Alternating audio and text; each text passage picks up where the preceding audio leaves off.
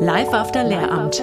Im Worst Case bekommst du dann sogar so eine Antwort wie eine meiner Kundinnen, die mal zur Arbeitsagentur gegangen ist als Grundschullehrkraft und gefragt hat, ja, wo könnte man mich denn noch einsetzen?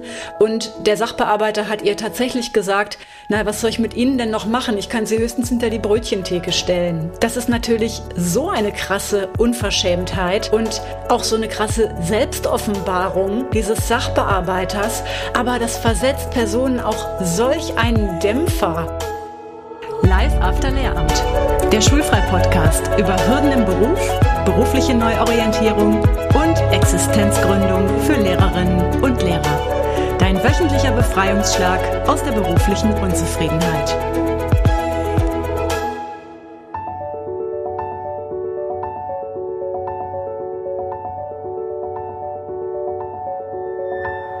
Hallo ihr Lieben. Heute geht es um Berufsalternativen für Lehrkräfte. Und ich kann dir versichern, das ist die am häufigsten gefragte Frage All-Time Favorite, die ich je bekommen habe und auch immer noch bekomme.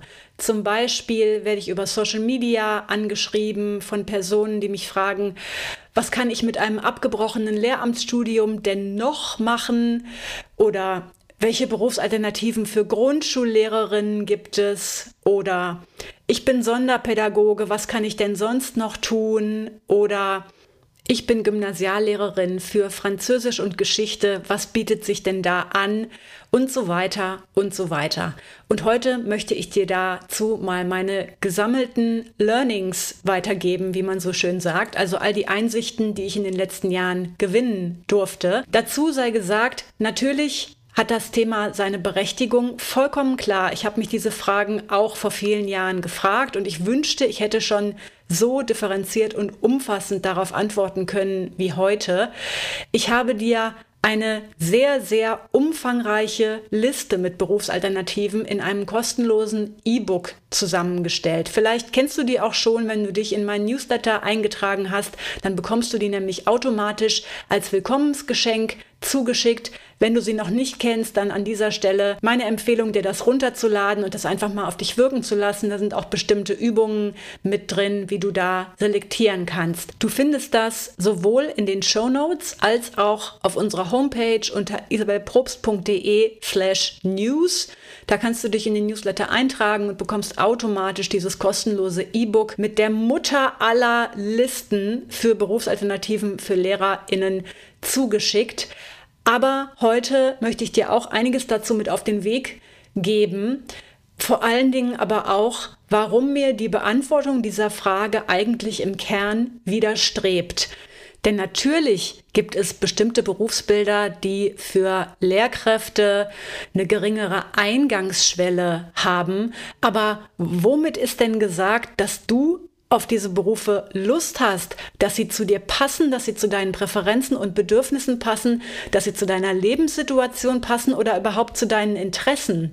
Also ich bin gar kein Freund davon, Leute unkommentiert mit Empfehlungen abzuspeisen. Und genau deswegen bin ich ja auch Laufbahn- und Karrierecoach und nicht irgendein Berufsberater, der dir Alternativen serviert und dann sagt, hier sind die drei Alternativen, viel Spaß damit, sondern meine Philosophie ist es, dass das entwickelt werden muss, und zwar durch einen Prozess der Selbstergründung. Da gehen wir jetzt gleich noch ein bisschen ins Detail.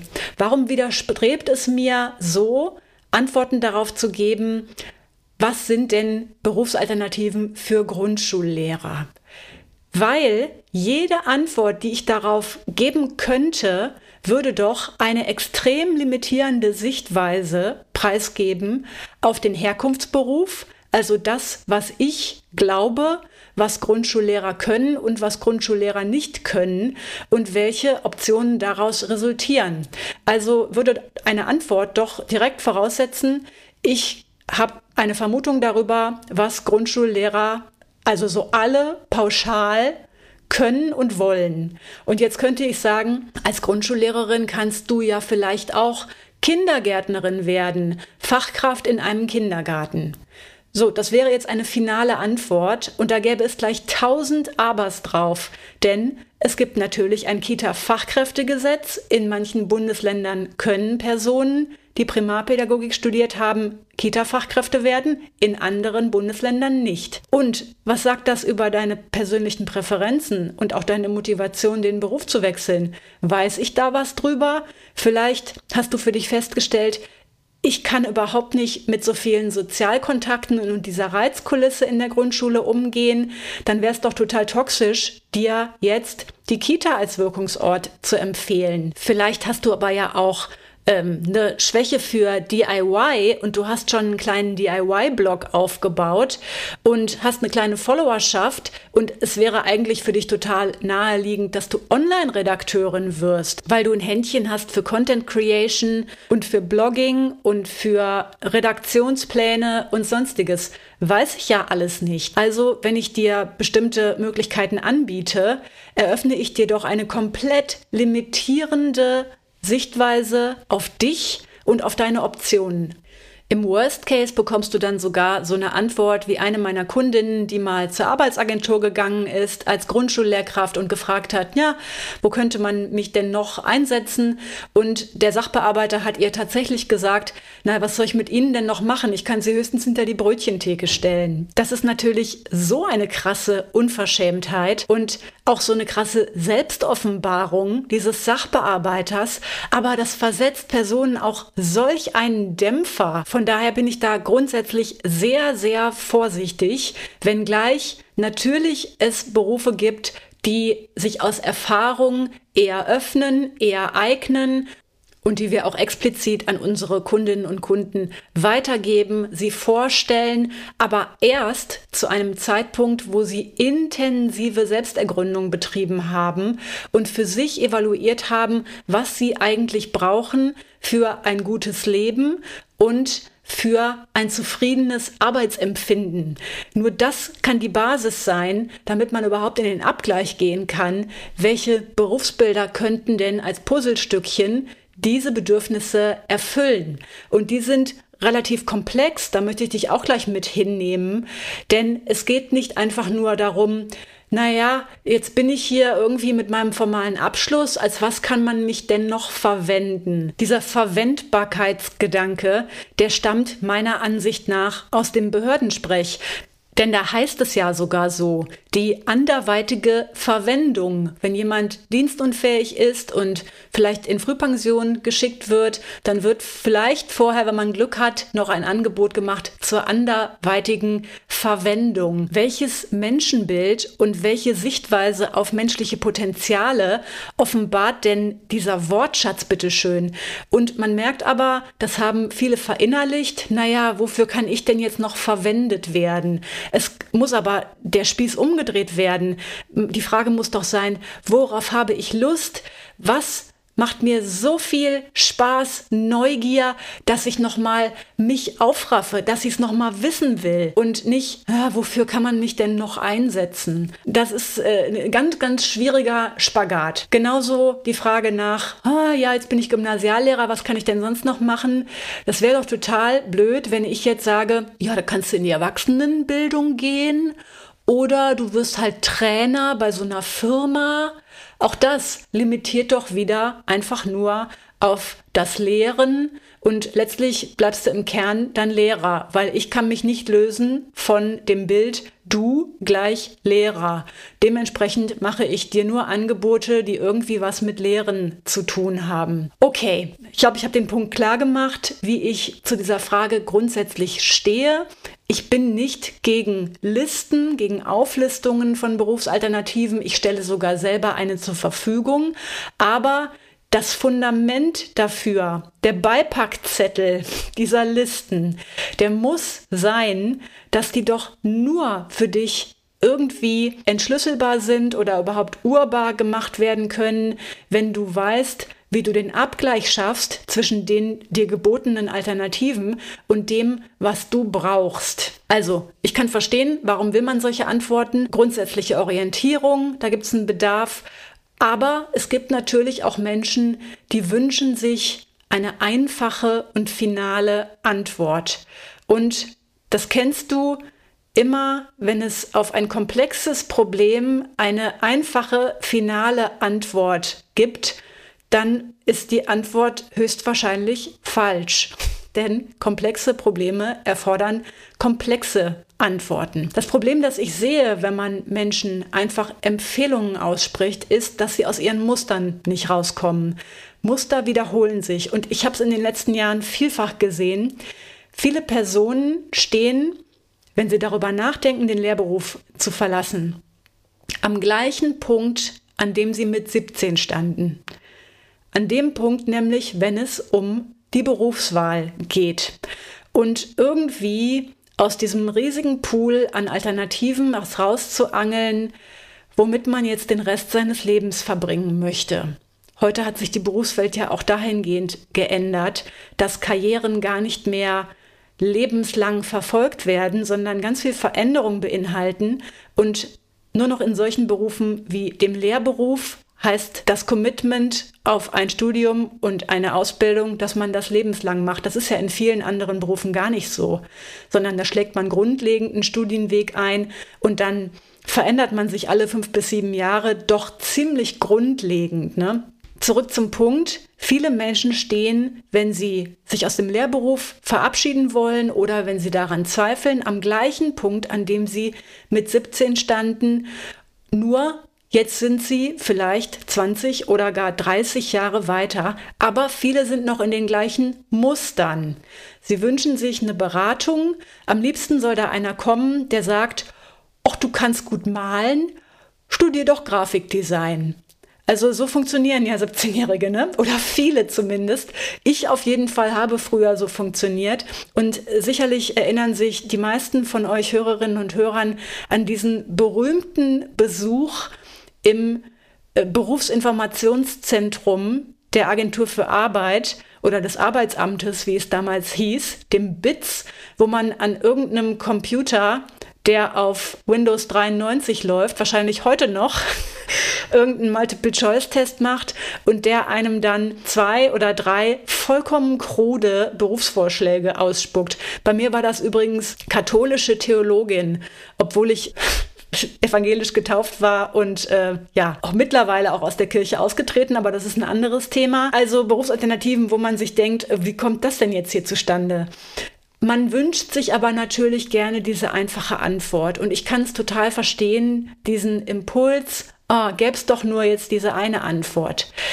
Jetzt ist aber der Zeitpunkt, dass man die Hausaufgaben machen muss, die man mit 17 schon hätte lösen müssen. Und man hat jetzt aber einen ganz, ganz entscheidenden Heimvorteil darin, dieses Muster zu brechen. Der Vorteil ist, jetzt kennst du dich selbst viel besser. Denn seien wir doch mal ehrlich, mit 17 weißt du gar nichts über dich. Gar nichts. Du bist maximal beeinflusst von deiner Peer Group. Du bist sowieso in einer Lebensphase, wo du dazugehören willst, wo du auf Äußerlichkeiten achtest, wo du ähm, entweder total auf Antikurs bist oder auf totalem Anpassungskurs, wo du dir von deinen Eltern nichts sagen lassen willst oder aber du total sklavisch all das machst, was deine Eltern dir sagen und was sie für ihr Töchterlein oder für ihr Söhnchen für gut befinden. Du bist also sowas von fremd beeinflusst. Du weißt doch gar nicht, äh, wer bist du und was willst du. Du weißt vielleicht mal gerade so, was du so gerne machst. Ja, jetzt bist du weiter. Du hast Berufserfahrung, du hast ein viel besseres Gespür dafür, was du willst und was du brauchst. Du hast echt schon einige Hürden im Leben übersprungen. Du hast auch schon viele Tiefschläge gehabt. Du hast Negativerfahrungen gemacht. Du hast aber auch Positiverfahrungen gemacht. Du hast Flow-Erlebnisse gehabt im Job. Du weißt so viel besser, was du brauchst und wer du bist. Und ganz wichtiger Punkt ist diese Fremdbestimmung. Du bist jetzt unabhängig von deinem Elternhaus und von den Erwartungen, in deren Fußstapfen zu treten oder die Mission auszuleben, die sie selber nicht erfüllen konnten oder sonst was. Wir sehen, dass viele Lehrkräfte, die bei uns ins Coaching gehen, dieses Elternthema in sich tragen. Und das will ich dir natürlich nicht andichten, unterstellen, aber das ist vielleicht was, was du auch für dich hinterfragen darfst. Welchen Anteil hat dein Elternhaus an deinem Berufswahlprozess gehabt für das Lehramt? Wir sehen, dass viele Lehrkräfte im Grunde die Entscheidung für das Lehramt getroffen haben, weil ihnen zu der kritischen Phase im Leben, in dem es um Berufswahl ging, so ab 16, weil ihr Elternhaus da kein wirklich zugewandter Sparringspartner für sie war. Es geht ja nicht darum, sich vom Elternhaus sagen zu lassen, was man tun soll oder nicht. Es geht um das Sparring, so dass man ein Gegenüber hat, was einen challenged in seinen Ideen, aber liebevoll challenged, mit so einem gewissen Realitätscheck und mit einem ressourcenorientierten Blick. Und das hatten durchaus viele unserer Kundinnen und Kunden zu diesem sensiblen Lebensalter nicht. Wir sehen, es gibt die konservativen Elternhäuser, die auch aus konservativen Karrieren oder aus Prestigeberufen stammen. Der Arzt, der Anwalt, der Pfarrer, was weiß ich, da wird natürlich ein akademisches Studium erwartet, das möglichst auch in einem klaren Berufsbild mit, Akadem mit akademischem Flair mündet. Ne? Es gibt die Lehrerdynastien.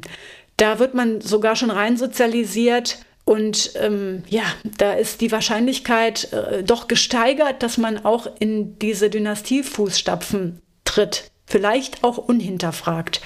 Es gibt die total autoritären Elternhäuser, die sagen, was man zu tun hat oder die zumindest Wege verbieten, die zu kreativ und risikoreich sind. Es gibt die Elternhäuser, die Mädchen nicht stärken, also die im Grunde vielleicht nicht explizit, aber implizit vermitteln, Irgendwann bist du Mutter und dann ist es sowieso nicht mehr so wichtig, was du studiert hast. Also werd doch Grundschullehrerin, da hast du direkt was mit Kindern zu tun. Das klingt jetzt super zynisch, aber die Erfahrung zeigt, dass das bei nicht wenigen unserer Kundinnen und Kunden eine Rolle gespielt hat. Es gibt Elternhäuser, die sind selbst sehr, sehr problembehaftet und auch von Krankheit durchzogen, vielleicht von psychischer Krankheit eines Elternteils oder beider Elternteile oder von Streit, Trennung, sonstige Sachen, die sind auch kein Sparringspartner. Im Gegenteil, da wird vielleicht sogar noch die äh, Rolle umgekehrt, dass man selber die Elternrolle für seine Eltern übernehmen muss, die jetzt zum Kind werden. Ne? Das gibt's auch. Es gibt Elternhäuser, mit denen Personen sowieso auf Kriegsfuß stehen und wo alles abgelehnt wird. Vielleicht ja auch berechtigtermaßen, also wo jeder Rat abgeschmettert wird. Auch kein wertschätzender Sparringspartner. Es gibt die Elternhäuser, bei denen man selbst die erste Person mit Abitur war und die deswegen nicht so gut unterstützen können bei der Berufswahl, weil vielleicht ein sozialer Aufstieg da war, man ist ganz stolz auf das, was das Kind erreicht hat, aber in der akademischen Welt kennt man sich nicht so richtig aus, da kann man nicht so gut unterstützen. Es gab aber auch nicht so viel Fremdunterstützung, zum Beispiel an der Schule. Gerade Gymnasien vernachlässigen diesen Aspekt Berufsorientierung total sträflich, meiner Meinung nach, weil davon ausgegangen wird, jeder Gymnasialschüler hat doch ein Elternhaus, was das Thema Berufswahl mit ihm löst oder mit ihr. Ist ja überhaupt nicht so. Andere Schulformen haben dieses Berufswahlthema viel mehr für sich angenommen, embraced. Gymnasium noch nicht so sehr. Da wird einfach dem Elternhaus was unterstellt, was viele Elternhäuser so überhaupt nicht leisten können. Ja, dann gibt's natürlich die Elternhäuser mit diesen extremen Bubble-Berufen, die eine gewisse Weltfremdheit haben und so weiter und so fort. Der Punkt ist, jetzt bist du freigeschwommen davon. Vielleicht nicht so ganz. Viele stehen ja irgendwie noch psychisch und emotional in, unter starker Beeinflussung ihres Elternhauses, aber faktisch meistens ja doch schon. Du kannst also zum jetzigen Zeitpunkt in deinem Leben die Frage nach Berufsalternativen ganz anders beantworten, weil du hier schon viel mehr Einsichten gewonnen hast und auch unabhängiger agieren kannst. Gleichwohl haben sich im Erwachsenenalter die Zwänge verändert, je nachdem, was dein Lebenswandel ist. Soll heißen, Zwänge von wie viel muss ich verdienen, um unseren Lebenswandel weiter zu finanzieren? Unter welche Zwänge stellt mich die berufliche Situation meiner Partnerin, meines Partners oder unsere allgemeine Familiensituation, unser Wohnort und so weiter. Da kommen wir auch gleich drauf. Der Punkt, den ich machen möchte, ist, die Berufsalternativen für Lehrkräfte sind so unterschiedlich wie die Menschen. Es gibt nichts, was es nicht gibt. Das habe ich in den letzten Jahren wirklich gesehen. Die Frage ist nicht danach, für was bin ich noch verwendbar oder für was, für was kann ich meine formale Ausbildung verwenden. Die Frage ist, welchen Preis bist du dafür bereit zu zahlen, dich beruflich zu verändern? Von was möchtest du Abstand nehmen? Denn so viel kann ich dir versprechen. Einen Tod musst du sterben. Mindestens. Entweder es ist die Frage nach dem Gehalt oder es ist die Frage nach der Sicherheit. Irgendeiner wird es sein. Und das ist der Preis für die berufliche Veränderung. Und ich habe immer mehr gelernt, wenn Menschen mich fragen, was sind die Berufsalternativen für Lehrer? Dann meinen sie eigentlich, was sind Berufsalternativen für mich, die Folgendes beinhalten. Wenig Weiterbildungsbedarf, hohes Gehalt, wenig Risiko, gute Absicherung, gute Work-Life-Balance. Das wollen sie eigentlich wissen. Also, wie kann ich möglichst in einer Situation verharren, in einer Berufskomfortzone, so wie ich sie jetzt habe. Eigentlich muss ich mich nicht so wirklich weiterbilden, es sei denn, ich habe Bock drauf. Ich werde dafür gut bezahlt, bei wenig Risiko und ich bin gut abgesichert. Das würden sie gerne beibehalten.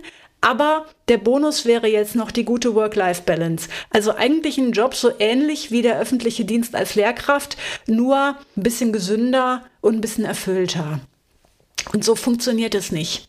Es gibt diesen Beruf nicht. Die Frage ist da tatsächlich, von welchem dieser Aspekte bist du bereit, dich zu verabschieden? Entweder du nimmst in Kauf, dass du dich wirklich intensiv, zeitintensiv und teuer weiterbilden musst, oder du nimmst in Kauf, dass du nicht mehr so viel verdienst oder übergangsweise sogar ziemlich wenig verdienst mit dann wieder Aufstiegsoptionen. Oder du nimmst in Kauf, dass du ein höheres Risiko zu tragen hast, eine höhere Volatilität deiner Branche und vielleicht eine Befristung deines Jobs. Oder du nimmst in Kauf, dass die Work-Life-Balance nicht so wirklich gegeben ist. Dann bist du wieder beim Lehrberuf. Irgendeinen Tod wirst du sterben müssen. Sag mir, welchen Preis du bereit bist, dafür zu zahlen und ich sage dir, welche Berufsalternativen du hast. Du musst verstehen, es gibt Berufsbilder, die sind mit hohen formalen Hürden belegt. Beispiel Herzchirurg. Ist jedem klar, dafür musst du Medizin studiert haben und klar kannst du das mit Anfang 30 noch anfangen. Musst dann halt auch nur echt viele Jahre nochmal studieren. Der Preis ist relativ hoch. Aber steht dir doch offen, ist nur vielleicht für viele nicht mehr realistisch, weil sie es auch nicht mehr wollen. Und es gibt solche Berufsbilder, die leben von der Diversität in der Ausbildung. Da gibt es gar keine ganz eindeutigen formalen Eingangshürden, sondern da geht es eher darum, ein akademisches Studium absolviert zu haben und dann relevante Weiterbildungszertifikate vielleicht noch zu machen. Manche davon kann man aber ja auch on the job machen, also wenn man schon bestimmte Positionen hat. Und die Frage ist, welcher davon ist dein Weg? Möchtest du eher hohe formale Eingangshürden erfüllen? Das negieren viele unserer Kundinnen und Kunden. Oder gehst du den Weg in Berufsbilder, die offen sind für Quereinsteiger, dann hat das aber bestimmte Kehrseiten. Und das kann sein, dass du eben nicht so viel verdienst, das ist sogar eher wahrscheinlich. Das kann sein, dass du befristet arbeitest. In manchen Bereichen ist das verbreitet, in anderen weniger verbreitet. Das kann sein, dass du weniger gut abgesichert bist. Aber das heißt ja nicht, dass du unglücklicher im Job sein musst. Das spiegeln uns unsere Kundinnen und Kunden, die diesen Schritt gemacht haben, immer wieder. Oh, ich hätte gar nicht gedacht, wie sehr mich der neue Job erfüllt und wie andere Aspekte an Bedeutung verloren haben. Auch so ein Aspekt, an dem sich viele festhalten, sind die, diese zwölf Wochen Ferien im Jahr. Ja, klar. Wir sind als Lehrer da immer total pikiert, wenn wir darauf angesprochen werden, wie viel Ferien es gibt. Und jeder von uns weiß, dass das nicht Ferien sind, sondern unterrichtsfreie Zeit. Aber das ist eine riesige mentale Hürde für viele, das dann doch loszulassen. Wie oft höre ich die Frage, oh Gott, jetzt einen Job ergreifen, wo ich so wenig Urlaub habe, naja, da überlege ich aber jetzt schon, ob ich mit so wenig Urlaub klarkomme. Äh, also du wirst feststellen, wenn du einen Job hast, der dich viel weniger auslaugt, dann brauchst du auch keine zwölf Wochen Urlaub, die ja eigentlich auch eine Mogelpackung sind, weil es gar kein Urlaub ist. Also an solchen Dingen hält man sich ja auf, bevor man den Beruf gewechselt hat. Oh, ich verdiene weniger. Oh, keine zwölf Wochen Urlaub mehr. Ah, jetzt bin ich ja nicht mehr privat versichert und so. Das spielt vorher eine Riesenrolle. Und danach, wenn du gemerkt hast, krass, ich bin ja total happy. Was habe ich denn für ein nettes Team? Die sind ja alle so wertschätzend. Boah, wenn ich eine Idee habe, dann wird die aufgenommen. Ich habe direkt ein Lob vom Chef gekriegt. Wie cool. Wenn du das merkst, was meinst du, was dann diese Aspekte noch für eine Rolle spielen?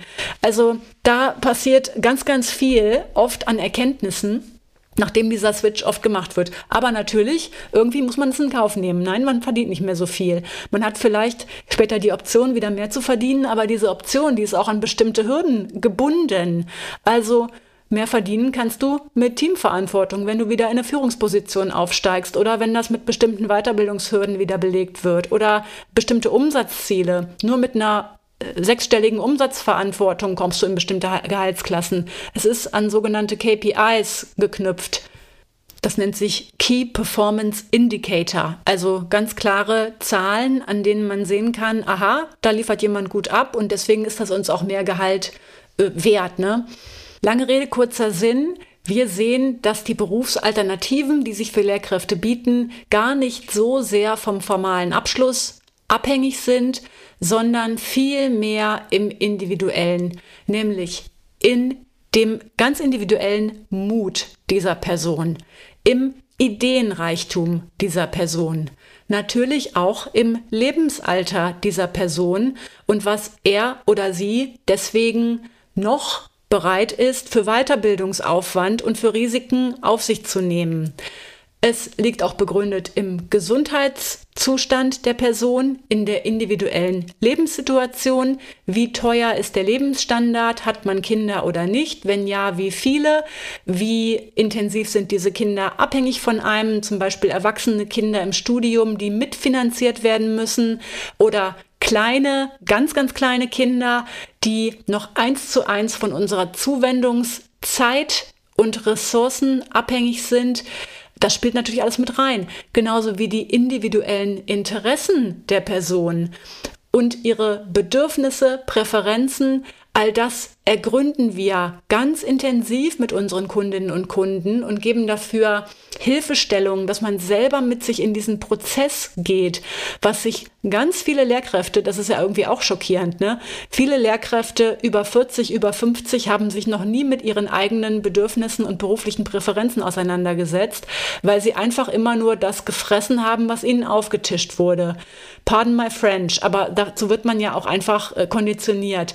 Du hast dankbar zu sein für das, was wir öffentlicher Dienst dir hier zuteil werden lassen und du wirst dafür ja auch gut bezahlt. Also äh, Beschwerde ist hier fehl am Platz. Friss oder stirb. Und das hat ganz vielen Personen abtrainiert, sich überhaupt zu fragen, habe ich darauf Lust? Finde ich das gut? Was brauche ich eigentlich? Brauche ich vielleicht was anderes? Und wenn ich was anderes brauche, was ist dann die Konsequenz, die ich daraus ziehe? Kann ich mir das hier holen? Oder ist diese Lücke so breit, so krass, dass ich merke, ich kann mir das hier gar nicht holen, sondern ich muss mir das in einem anderen beruflichen Setting holen. Es geht aber auch noch um Faktoren wie den Einkommensbedarf. Ist ja ganz klar, wenn man einen bestimmten Lebensstandard halten muss, wenn man ein Haus abbezahlen muss, dann ja, braucht man eine gewisse Summe. Dann gibt es noch die individuelle Risikotoleranz. Ist man ein Sicherheitsfreak oder kann man damit umgehen, dass man nicht weiß, was man in drei Jahren macht? All sowas. Ne? Es gibt ganz, ganz viele individuelle Faktoren, die den Weg zeichnen, was du beruflich noch so machen könntest. Aber weg vom Verwendbarkeitsgedanken hin zum Entscheidungsgedanken. Denn man kann sich ja entscheiden, einen aufwendigeren Weg zu gehen, auch wenn man schon älter ist, nicht mehr ganz gesund ist oder sonstige Faktoren sich als Hürden in den Weg stellen. Es ist ja eine Entscheidung, dann doch noch mal aufwendiger aufzusatteln oder eben nicht. Und wir sehen dass ähm, es durchaus diese Kundinnen und Kunden gibt, die dann sagen, okay, ich mache mich jetzt mit Ü50 selbstständig. Meine Entscheidung ist die Konsequenz, die ich gezogen habe. Und es ist nicht so, dass das ein Naturgesetz ist. Ü50 kannst du nicht mehr aus dem Lehrberuf aussteigen und dich selbstständig machen, sondern das ist eine persönliche Entscheidung, weil die Leute ihr eigenes Risiko evaluieren und dann sagen, ah, ist mir zu risikoreich. Oder die anderen sagen, nee, ganz ehrlich, ich habe so viel gerockt, ich rock auch das. Das heißt, es geht ganz klar darum, welchen Preis bist du bereit zu zahlen.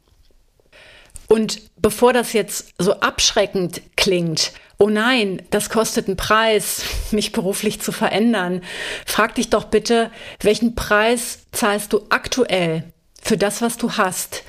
Das wird viel zu wenig gesehen in meinen Augen. Ja, der Lehrberuf, der bietet eine große Sicherheit. Ja, du wirst gut bezahlt. Das müssen wir auch einfach festhalten. Du wirst gut bezahlt. Aber natürlich angesichts dessen, dass du auch eine siebenjährige akademische Ausbildung hattest, wirst du angesichts der Vergleichgruppe angemessen bezahlt. Vor allen Dingen wirst du in Teilzeit auch gut bezahlt. So, ähm, du hast dann natürlich deine fachliche Komfortzone, aber jetzt frag dich bitte, was ist der Preis, den du für all das bezahlst? Und du hörst diesen Podcast, das heißt, du bist wahrscheinlich irgendwie dabei, gerade deinen Beruf zu hinterfragen oder du empfindest sogar einen aktiven Leidensdruck und das ist ein Preis. Wie hoch ist dieser Preis? Du zahlst mit deiner Lebenszufriedenheit, du zahlst mit deiner Gesundheit, du zahlst mit deiner Lebenszeit, die da täglich verrinnt, die du leidest und das ist ja auch alles ein Preis. Ne? Den zahlst du vielleicht nicht mehr in einem anderen Beruf, den bezahlst du sogar sehr wahrscheinlich nicht mehr in einem anderen Beruf. Da haben sich dann die Kosten verlagert sozusagen hin zu anderen Preisen, die du bezahlst. Also, wenn ich das sage, immer auch das, die Gesamtheit, die Ganzheit im Auge behalten. Ja, everything comes at a price. Man muss halt gucken, wo ist die Kompromisslösung, mit der ich gut leben kann, die mir ein gutes Leben beschert. Und wenn die Antwort ist, nicht mehr im Lehrberuf, weil der Preis meiner Lebenszeit, meiner Lebenszufriedenheit und meiner Gesundheit ist mir zu hoch, dann musst du dich fragen, welchen anderen Preis zahle ich denn vielleicht gerne, damit es mir wieder besser geht. Und dann ist dann natürlich die Facette des Gewinns. Was kannst du dadurch gewinnen und wie unendlich wertvoll ist das, einen Job zu haben, auf den du dich freust, wo du gerne hingehst? Wie wertvoll ist es, die Zeit, in der deine Kinder klein sind, zu erleben, gemeinsam mit deinen Kindern. Das bringt keiner wieder. Wie wertvoll ist es, gesund zu bleiben, seine Sozialkontakte pflegen zu können, seine Hobbys, all das, was dir Spaß macht, das Leben zu leben, solange du jung bist, mitten im Saft stehst oder auch schon älter bist, gerade dann das Leben zu leben. Wie wertvoll ist das? Also was kannst du gewinnen? Es geht ja nicht immer nur darum, was verlierst du und welchen Preis zahlst du, sondern bitte auch natürlich, was kannst du gewinnen? Und wenn ich dir jetzt im Folgenden noch ein paar Erkenntnisse über valide Berufsalternativen mitgebe, natürlich will ich das auch tun, dann denk bitte das auch mit. Nicht nur, oh Gott, wie hoch ist der Aufwand, dahin zu kommen, was kostet mich das, sondern was kann ich gewinnen? Wow, wenn ich da bin, was bedeutet das dann für mein ganzes Leben? Was bedeutet das, wenn ich wieder einen Feierabend habe, wenn ich ein Wochenende habe? Und dann tut's mir vielleicht auch gar nicht mehr so weh, dass ich weniger verdiene, vorübergehend weniger verdiene oder aber auch in zwei Jahren noch nicht ganz weiß, ob meine Stelle da gesichert ist, weil ich aber in Kauf nehme, dass ich mich weiterentwickle, ist das für mich gar nicht so schlimm. Ne? Das musst du immer mitdenken bei diesen Sachen. Okay, ich komme auf meine sogenannte Branchentaxonomie. Die habe ich entwickelt und Teilnehmerinnen und Teilnehmer unseres Programms, die finden das als tolle Grafik im Kursmaterial. Es ist wie eine Zielscheibe aufgebaut und du stellst dir das jetzt auch einfach vor als Zielscheibe. In der Mitte ist die Lehrkräfte-Komfortzone sozusagen, nämlich die pädagogische Kerntätigkeit, für die du ausgebildet bist. Und das ist Lehrkraft sein an verschiedenen öffentlichen oder freien Schulen.